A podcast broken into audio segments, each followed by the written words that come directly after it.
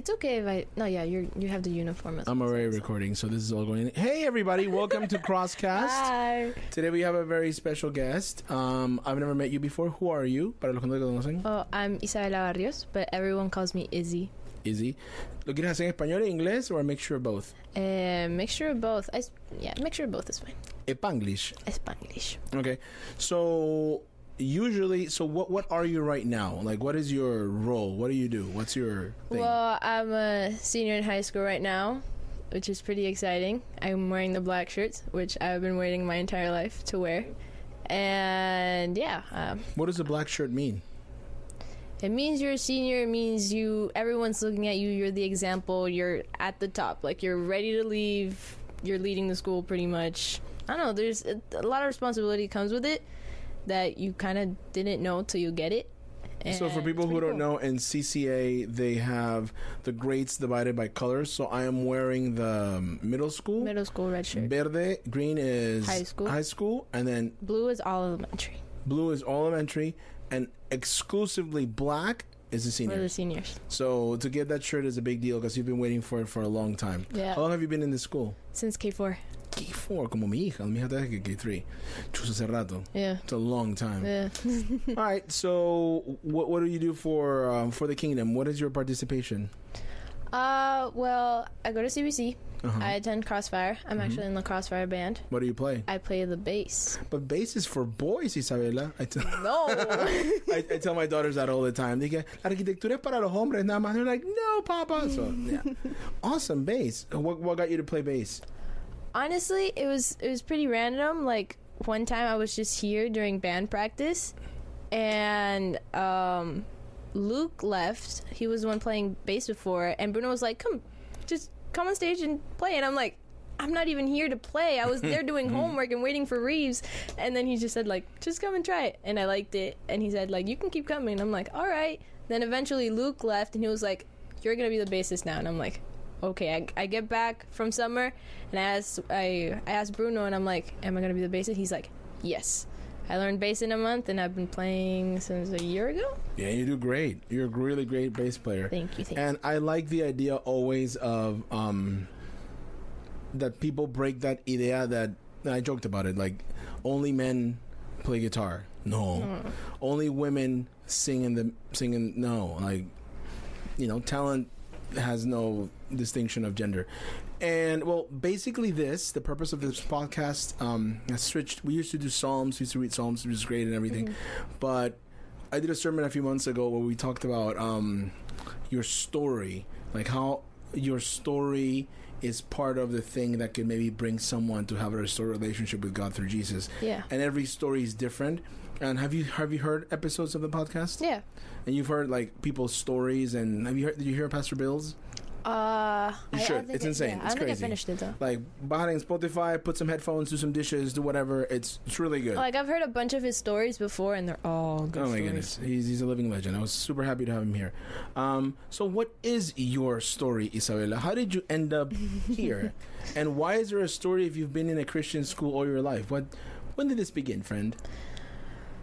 Well, um, so I'm in the school because well, I grew up in a Catholic family. Right. My family's Catholic, supposedly Catholic, and um, they moved in Cardenas, and this was the closest school because I mean it's right down the street. It's a Christian school. They were like, all right. I don't think my parents uh, had that like much in mind. I didn't think they minded too much, as long as I had a good education. So like I was in the school since I was a kid, and I heard about Jesus all throughout elementary and. I mean, I'm not gonna say I was like a little Jesus freak, but I loved my Jesus when I was younger. Like Right. I loved Bible class, all the Bible stories, all the projects. Like the Exodus has always been my, one of my favorite stories to like learn about. And throughout the years, I, I I learned to love it, and I was like a fan. And but see, that's the key word. I was a fan, not a follower yet. I'm a fan. I mean, I know about Mariano Rivera. I'm a fan. Mm, but I'm not gonna follow him. exactly. And in fourth grade, um, I accepted Christ Mm-hmm. with Miss Bell. I remember it was like during a lunchtime, and we prayed. And it was pretty fun. It was pretty nice.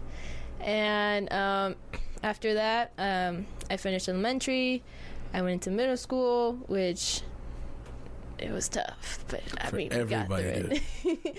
For it was tough. Sixth grade was tough, but I mean, it was fun years. Um, then the pandemic hit, Oh which is like the, the highlight of the story, of the climax. Um, the summer of 2020, so like June and July, I always say it was the worst summer of my life. Wow. I hated it. It was so bad. I was depressed. I was anxious. Um, Are you a social person? Is it because of that? yeah, I'm I'm an extrovert and I just didn't I was stuck with my whole family in the house every day for months. And I love my By family. law. By law, like I love my family, but I was like, um, I need to see my friends. I need to see other people. I need to go out. And what kept me from depression and anxiety and all those things all those years before were sports. Right. I was enjoying sports the whole time, and it drove me crazy. Which is interesting that you mentioned that because one of the things when people come to me for counseling and they go, I'm depressed, I'm anxious, I'm stressed, I ask them, Are you exercising?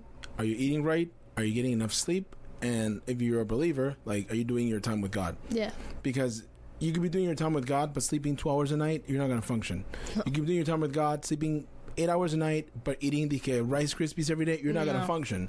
Same thing with no sports. You have to have some sort of physical outlet yeah. for, and you I, and you had none of them. Nothing. So not not took- the sleep, not God, and not the sports, not anything. And I got to the point where I just stopped believing. I just straight up, I was like, you know what? I like it drove me insane because I was like, um, what if my parents are like secret government agents? And what if this is actually a video game? Or what if like I, I had so many what if scenarios that I was just like, you know what? Screw it. God's not real. You know, Whatever. That, happens in solitary confinement.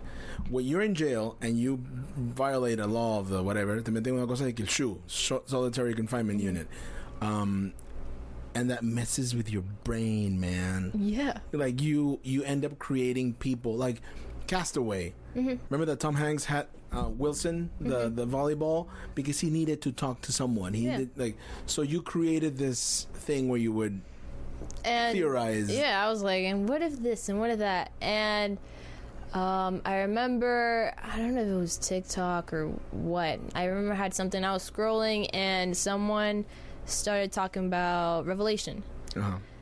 and they were talking about one of the books of Revelation, what would happen and stuff. And then I got paranoid, and then almost like for a while, like every night I would go to sleep because in in my head I was like, okay, if Jesus is coming back, I think the first people who are gonna know are the people on the like what is it the east side, like in Europe and in Israel and the Mediterranean. I think they're the first people who are gonna know if Jesus came back. So I would know before, like exactly. So because he works in time zones. Correct.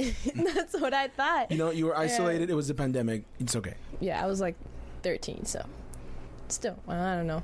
Um, so for a few nights, I would fall asleep with the French news on my computer next Do to you me. French? Do you speak French? No, I don't speak French. I don't know what they were saying. I had like, so I think I had the Italian news, British news, and French news every so often, just next to my bed. And and actually, it wasn't even my bed. It was a colchon in my living room because my aunts were sleeping in my room, and I was sleeping with my grandma, which I'm totally fine with. But I mean, I wasn't even in my room at the moment, and I just had it there. And I would listen to it till I fall asleep, and it was, that would be like three in the morning, four in the morning.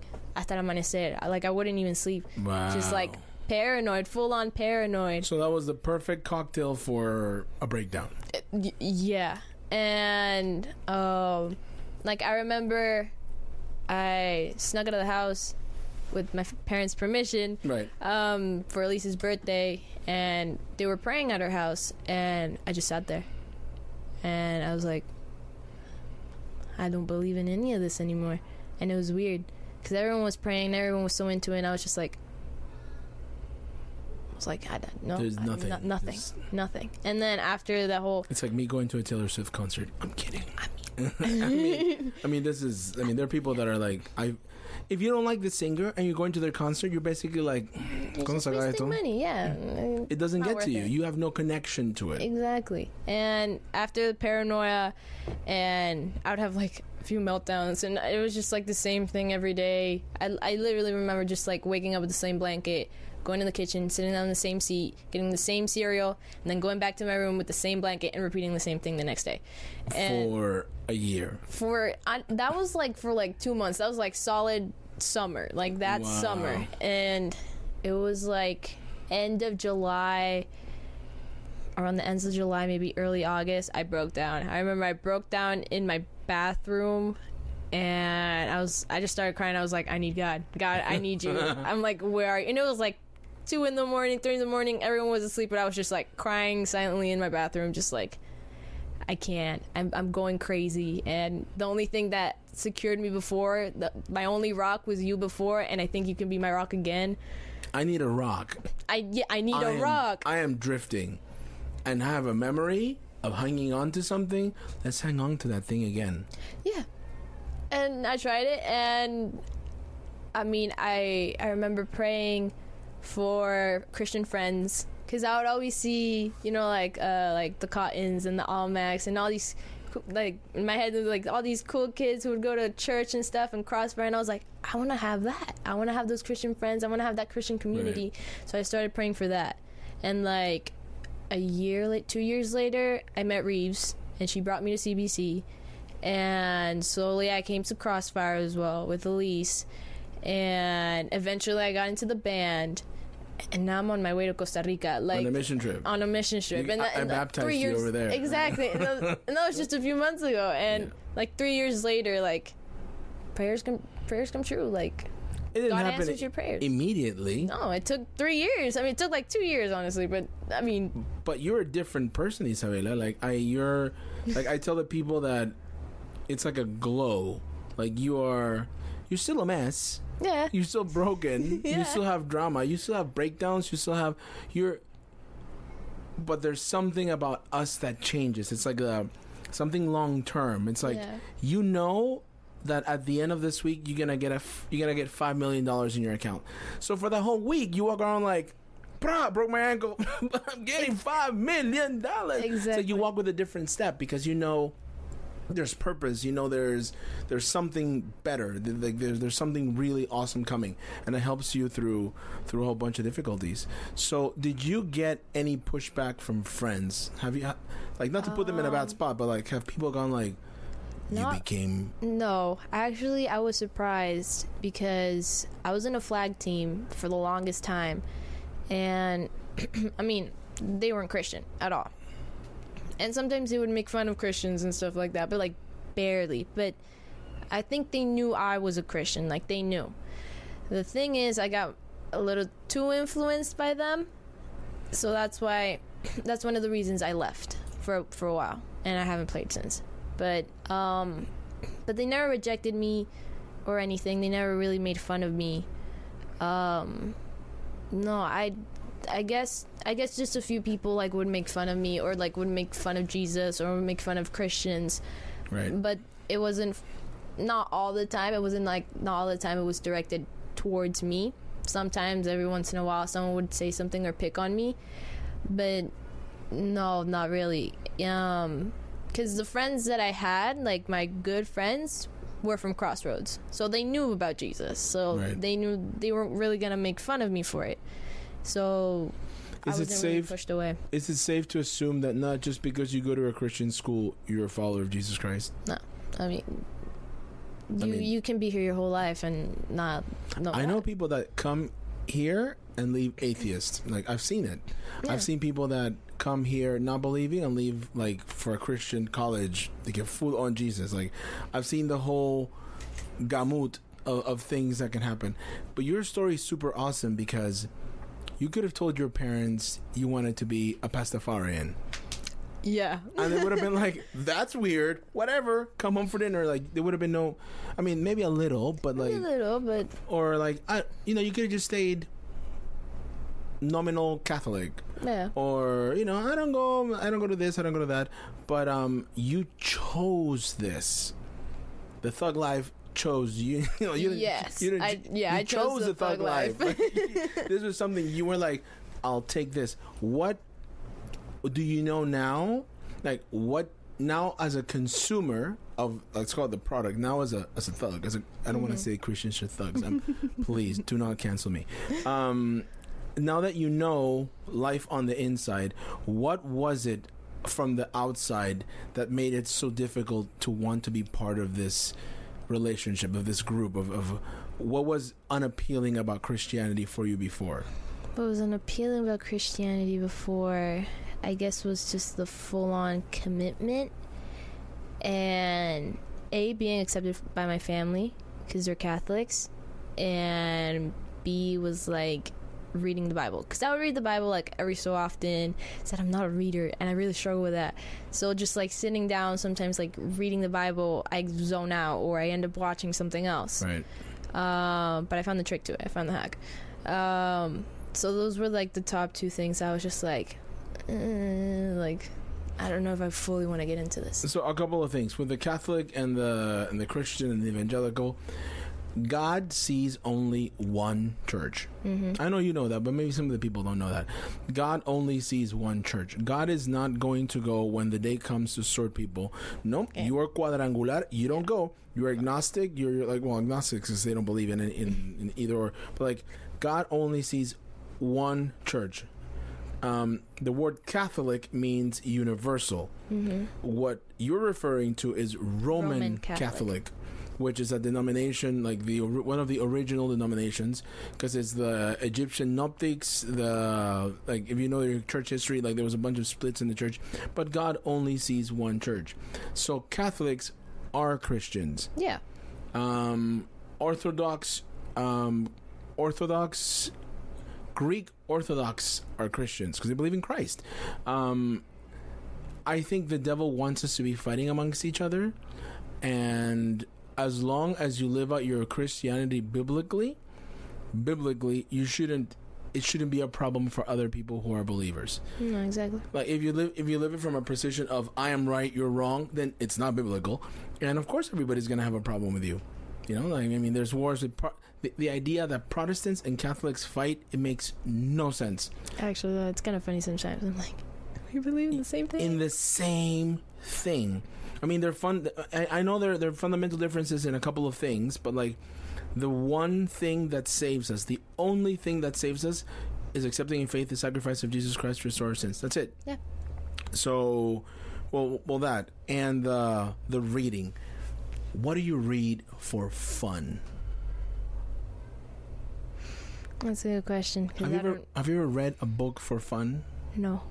Okay. Do you consider Well, well, yeah. Well, like once. what did you read? I was reading like Not a Fan and Dr. Seuss when I was a kid. Okay, so you have a vivid imagination. Okay, so when I am sitting in my house reading, um, what am I reading now? I'm reading a book on. Oh wait, I read comics as well. I've given you comics. Yeah. Okay, so when you read a book with no pictures, you are not there. Like you, it, it's, it's I, I- don't know how do I describe it? You you create a room in your mind. Mm-hmm. It's I, I call it the Imaginarium. Mm. So in this Imaginarium, I don't know if you've ever seen Star Trek or like well Matrix. It's mm-hmm. like the room where you can load stuff. Yeah. So as you read more and as you read earlier, you're able to create a better, higher quality imaginarium. So when I read, um, the first book I ever read in my life was Harry Potter um, in Costa Rica, a thousand years ago. I hated reading, but I was surrounded by people who read all the time. And they made fun of me for not reading. And I told them, I don't know how to read. I mean, I know how to read, but I, I don't know how to, I can't sit there for four hours. So they gave me Harry Potter. And and they told me read but imagine like mm. imagine the stuff you're reading. Since it's a kid's book i started creating this imaginarium. Mm-hmm. Hogwarts in my head exists. It's a building that exists in this place. Like i'm recalling it right now. Like with the doors and the buildings and the stairs and the hermione that i thought wasn't the hermione that was in the movies. Like i have all these things. So then when lord of the rings came up I already had a strong imaginarium hmm. with good sound, with good special effects, and then that blew my mind. And then I started reading and reading and reading and reading. So, what I would suggest is that you pick something not necessarily Christian, but like I don't know, some fun I, book. I mean, I love fantasy, like reading about fantasy Man. stuff. Sometimes I read like short little stories. And Have you I- read the Chronicles of Narnia? No. Can I give you the Chronicles of Narnia? Yeah. Would you read it? I would read it. It? So that it strengthens your imaginarium. Why is that important? Because the Bible is in written format as well. When I hear the story of uh, the woman at the well, Mm-hmm. I immediately put it in my imaginarium. I mean, that's what I would do with all the Bible stories. I would just imagine it. Like the Exodus for me was like the coolest movie ever in my mind. Like that's what I would do with the Bible like stories. When in Leviticus they said they sprinkled blood on the oxes, I I, I could I could see the the sound of wet falling on dry sand, and imagine the smell of decay that would be in that like. Because these are real things. Um, Jesus in the Transfiguration, I imagine him like like they describe it. Um, so it's important for believers to exercise their reading ability. Reading is super important, and it's distracting. It's fun. It's I don't know. It's just a good exercise for your mind. So I we, you you gotta get the Chronicles of Narnia after we're done with this, so you can read it, um, which is written by C.S. Lewis. He has a bunch of other books that are really really, really good. good. C.S. Lewis is really really good. And I don't know, Percy Jackson, Harry Potter. I know there are Christians that don't like Harry Potter, and I respect that. Like if I you, like Harry Potter. if you're like if you've been convicted to not do something by the Holy Spirit, please don't do it. Like Yeah. you know, if it's if you I've I've been convicted by the Holy Spirit to never drink alcohol for the rest of my life because for me it's a problem. Mm-hmm. If other people are able to not inebriate themselves and enjoy a glass of wine every once in a while, it's fine. I mean like that's but once God convicts you, you were convicted to leave flag. yeah, for a while, and I For disobeyed, but then I eventually obeyed. Yeah. And it's not that flag is bad, is that you felt you got to stop doing that, dude, for a moment, for right now. And so, yeah, whatever God convicts you to. I mean, and and there's nothing that's bad for you, but not everything is convenient for you. No todo haga bien. So, read. Um do you why do you want to go to Costa Rica? What is why do you want to go on this mission trip? Okay. Uh I always wanted to go on a mission trip like as a little kid. Like I would hear the stories at school like, "Oh, these people went to I don't know, Turkey and they they Made sandwiches? I'm sorry. That's why they're changing the name. That's Really? What, I, they, because it's not. Yeah, Oh wow.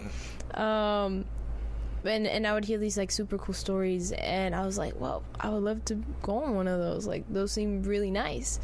And um I got to go on like a few mission trips but like locally like here and I had a great time. Like honestly, I saw God everywhere and I was like, that's insane. And then the stories of all my friends who went to Costa Rica this year, I was mind blown. I was like, I I got to go. I want to go. Like I want to feel that. I, I want to feel that, I want to see that. and yeah. I am I'm very, very glad you're going. It's, it's a crazy experience. Something happens on a mission trip where, since you're putting yourself out there to be used by God, He just does. Yeah. And then, I mean, go with zero expectations. And like when you go to the movies, like cero expectativas, like Yeah. zero expectations, and then let's just just see what happens. Like we had, we took uh, a kid to a mission trip who wasn't a believer, like a full on believer. I mean, he wasn't anti God. He was like on the fence. And when he came back, he's like, I couldn't see God, but I could see God moving people, which is what got He me was there. he like this was and and he ended up getting baptized like so it was like to witness the show on first row because this is what you you- you sign yourself to see the god show in primera fila Yeah, and anything can happen i think my wife is going we really want her to go that'd be so much fun. i haven't been on a mission trip with her since ecuador 2015 which wow. is where are they? Those people over there. The first thing we we made a water line in the mountains of Ecuador at mm-hmm. something thousands of metros sobre el nivel del mar, and yeah, it was the most difficult thing ever. Like we almost died. It was awesome. Like we had to trust God all the time. oh, that's pretty cool. Like it was messed up. It was super cold. It was super crazy, but we came back on fire for the Lord. Oh yeah, and and I think something else that's I don't know. I, I guess it's always been in me that I like helping a lot, and I like volunteering and stuff like that. And although I don't get the opportunity all the time, like I just I just like to, and that's what I want to do after college. That's why I'm taking like six months, like like a gap year, pretty much, and um, doing like volunteering and like traveling at the same time. So like volunteering in different parts of the world. Like that would be my dream. What are you gonna after, do after high school? What are you gonna do? Where are you gonna go? I just, anywhere where God takes me, honestly. Um, like to volunteer or to like do internships and stuff like that. Cause like the times I've gone to do it, I've really enjoyed it. I really have enjoyed it, and just like helping out people or like doing something for other people, and I don't know, just like serving you have to God talk to way. the. Um, we're gonna talk to some people because um, through Word of Life and through other organizations, you can you can do stuff, which is what um, some people do. They go to Argentina or they go to different places to um, to do stuff. That's so exciting. But what do you want to be when you grow up? What's your plan? Okay. Um, it's not like fully set up. I know I'm a senior, but I, It never I- is. Yeah. Um, like the top goal would be like race car driver, race car engineer. Are you serious? I'm serious. Like But- that would be like, the dream, but NASCAR or the Yeah. NASCAR prob- America like Formula One. Formula One. I mean, I love Formula One. Do you watch it? Yeah, I watch it. Pero de que de vez en cuando, de que you know you know people's names and stuff. I know a few people's names. I'm. It's that I'm more of a. I'm more of the person who does the sport instead of watching it. Uh huh. So Should we have a go karts day? we should. I love go karting. Is that my my dad used to race? He has he used to race cars and go karts, and my brothers did that when they were younger. But of course, I was born a little too late, and before they kept doing Where that. can we go to go karts? In, Um, they do it in the causeway. in Gohue. Yeah, it's a little pricey, but it's fun. Like if we do like a crossfire thing where we do like a crossfire cup, and how many people can race at the same time? Mm, depends. Maybe like eight people. But you can race each other. Like is it? Like you can do the the the how fast, who's the fastest lap, or who gets there first. I think fastest lap is safest Fastest lap. you gotta be throwing yeah. the car at people. Yeah. Wow. So you want to be a mechanic? Do you kn- do you want to be like a race car mechanic? That would be great. Uh, the race car engineers are the ones who you the ones you hear while they're talking to the to the race car driver, Right. and they're in charge of the car and they're in charge of the actual race the racer and stuff. You know who's really into um, Formula One? Laura. Laura is so into it. is so into it. Laura because of her dad. Like she sits with Papa and they watch en la mañana, siete de la mañana. And Lucia also. They're really, really into it. Yeah, that would be like the top goal, but I mean, that's the NBA. that's the NBA. Yeah, but honestly, I'm a, I'm, I'm like a I'm the type of person who's like go with the flow. So I I learned to like leave stuff in God's hands, Right. and I know that I'm probably not gonna stick to one thing Right. for the longest time because I like to I like to dabble. I like to try different things. I like to go in different directions, and I'm probably gonna have like several different jobs.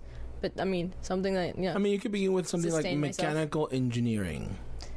That's what I'm probably gonna study in college, which takes a lot of math. And I'm it kind of does, of it, but, it's the math is like a filter. Like yeah, because then when it it's gonna be like I just spoke to a guy who's studying like computer engineering, and he said I finally finished my nonsense classes. Now we're gonna do actual programming stuff that's mi carrera, Mm-hmm. because every carrera has like um, the basics. Like it's two years Yeah. of álgebra, matemática, literatura, ciencia, cosas que no tienen nada que ver, but it's like general conocimiento general that you have to go through it yeah, um, and then you get into engineering. Like, so you have to sit in through all these maths and whatever. But then, like year four, you're sitting in front of an engine, like my God, that'd be so cool. You know. And if you could get like maybe like a, I'm I'm dreaming for you. You get like a part time job at a garage, something like fixing stuff, or Like honestly, like with a garage and just my dad teaching me because my dad knows so much about it. Like he does already. Yeah, and he, I'd like just sitting down with him and like talking about it. It'd be so cool. Nice, nice. Like he, he told me like when you come up here for like college and stuff, I'm gonna try to find where we can go go karting and stuff and get you into racing. I'm like, what part of the. U.S.? Uh, in Delaware. So around like Pennsylvania, New Jersey, Delaware, in those like areas that are really close by. Um, I don't think I know anybody from Delaware. I just know my family. That's it. I don't know Like, anyone. I, I thought there's there's there's no it's there's this Garfield cartoon episode where they go like there's no such place as Delaware or yeah, you, you you never know. It's I didn't know anybody. Yeah. Uh, isn't Elise from Vermont? Um, this is people from Vermont. uh, she has grandparents. Yeah, her in Vermont, in Vermont. and your people are in Delaware. yeah. Interesting.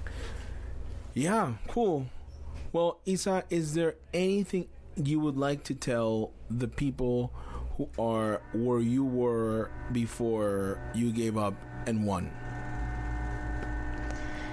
trust trust the process it is worth it 100% um and uh, i mean just learn to leave it in god's hands. I had to learn that the hard way. And What does it mean to trust the process? I've heard that before, but what does that mean to you? it's like things are gonna fall apart in front of you but you just gotta trust that it's god's plan and there's a better outcome. Like it, i always think of it as the the light at the end of the tunnel. That light is still there. It's still shining.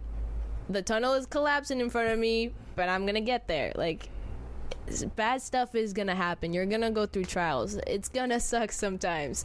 But i mean god has an ultimate plan so just like trust in that. You gotta learn how to trust in that. And i mean find your christian community. Find people You who gotta to have support people. you. Yeah you need people. I think, um, well, as a bass player, I used to play. I play bass a little bit still, and guitar. If you've never been around people who play string instruments, guitar or bass or electric guitar, and you start playing on your own, the first blister you get, you're gonna go like, "Oh, I'm done. yeah There must be something wrong. I am doing something wrong. My hand is bleeding. this is not right. This is wrong. Yeah. Clearly, I'm doing something wrong. I'm going to stop doing it before I hurt myself any longer. But if you are surrounded by a community of bass players, they're going to go, buddy, it's normal that's part of the process. But it hurts. I know. It's bleeding. It will. But it's of. It, I, I was playing Phenomena last week and I got a callus right here, but the the song went great. The song went great. but then the, the pain turns into blisters and turns into callos and turns into like just you just do it. And it doesn't really hurt that much anymore. But without the support of a community or Bruno or me or someone telling you, look, Efrain, that's part of the process. Yeah. trust the it's trust the process. The process of changing a life without God to a life for God is difficult, complicated, and not quick. Like it takes I'm still part of the process. I'm my process ends when I die. Like Yeah. your process is still happening. So I am not more Christian than you. There's no such thing as más cristiano que yo. No, no, no, no. We're both sinners. We're both broken. I've been walking with God ever so slightly longer than you. Like, and compared to eternity, it's 0 Because if you're doing calculus, any number compared to infinity equals Zero. zero. So we're both in the same boat. Isabela, thank you so much for coming. Anything else you want to say to people? Like, shout out to my friend JJ from the hood. Shout out to all my friends who are probably gonna see this. And uh, who do you think I should invite next? honestly, Mosh, Mosh, Mosh should, quiere. Mosh, Mosh should come. He, y'all- he, you, you get good conversations with him for real. He's a good guy. And um, a life motto that Elise and I have is it always works out. Like even for the like the dumb little things or drama things that we ha- like we go through throughout high school, it always works out. It always works out. So I mean, just trust God. It Todo va a estar bien. always works out. Yeah. even if nothing works out in this world, when the curtain drops in this show, we're going home. Mm-hmm. So our main focus should be trying to bring other people home. hmm Also, I'm not paranoid about Revelation anymore. and all, and the apocalypse, I'm not paranoid. You're I'm not like, honestly, it's a really interesting topic. I'm like, I'm not full on ready. Like, I, I can't say that I'm like full on. Do you think ready. we should do a Revelations Bible study? You- We should, but is that? But I feel like secure. Like I, I don't feel like I'm full on ready, but I feel like I feel at peace with it. I'm like. I'm like, okay. See, that's the thing. People don't don't understand. Don't. If everything works out right, the way it's supposed to, I bury Jana or Jana buries me, or we both go together. hmm Si todo sale bien, if everything works out perfectly, you die one day. If everything works out fan- like the way it's supposed to be, everybody hears that in 150 years. Yeah. This story, if this is the story, if all there is is this, ends tragically. Ends in death. What we believe, what sustains me, you, and the people who have called God Lord through Jesus is that process of ending life here is only the vestibule for an eternity of something else. Which we can't comprehend right now. Which but I we think can't it's like comprehend the right now. coolest thing. I don't under. Dude, I didn't. un- You didn't understand bass six years ago. No, You were like, how could they even know I never even thought I would play an instrument. where they're pressing? Like, Yeah. then I don't know. And now you know because your mind had to change. Mm-hmm. You had to have a transformation of your mind, a transcendence to understand, and now you do it without thinking about it. We were, we will transcend into something else, and it will all make sense, and all the nonsense, and all the drama, and all the pimples, and all the hair is gonna not Not matter. gonna- it's not gonna matter. I'm And, looking like forward to that. for everyone out there, do not conform to the pattern of this world. Please don't. Please don't. That's Do like the thing. The thing that always like rings in my mind is do not conform to the patterns of this world. It's the most hipstery thing ever. Like, Yep. you're a conformist. Yeah. Yeah, do not conform to the pattern of this world. All right, let me pray and then we'll call it. Lord, thank you for your patience. Thank you for Isabela. Thank you for bringing her into our lives. We love her very much. She takes care of our kids. We we we we're just so blessed to have her as as a, as a sister in Christ and just her story is just amazing. God, her story is an answer to my prayer. I asked you a long time ago. Please show me that what we're doing is working. Please show me that this is not in vain and you drop wonderful people like her and others into our lives. So I am grateful for her. She's an answer to prayer to me. So thank you for her and for her life. I want to ask you humbly that you continue to guide her steps into um into the uncertainty of the future, God, that you continue to um, irradiate your presence uh, in a way that other people have noticed. Like people notice that she's on something, and it's you. Um, I ask you humbly that you direct her career path, that that you direct her um, to to whatever you need her, wherever you needed to go, whatever you needed to see, and that as she prepares for this mission trip, Lord, I pray that you do something supernatural in her already amazing relationship with you, and that you show up, and that it's great, and that it's awesome. Thank you for a friendship, and um, well, we pray for the situation in the Middle East with Israel and Palestine. God, we pray that um, you you do the thing. I mean, there's things that are outside of our control, and it's you're the one that runs the show. So we pray for um, the people of Israel, but like you tell us, we also pray for the people of Palestine. We pray for everybody who doesn't call you Lord Jesus to come home, and that's when this whole show will end and um, the real life will begin. So we pray for that to happen. If there's anybody in either side who doesn't know you, may you appear in dreams or in in supernatural ways so that they call you Lord and, and the, the, the end of this stuff can begin so we can begin the, the eternal time, of God. We love you, Jesus. As your name we pray. Amen. Amen. All right, friend. Thank you for coming. Thank you for inviting me.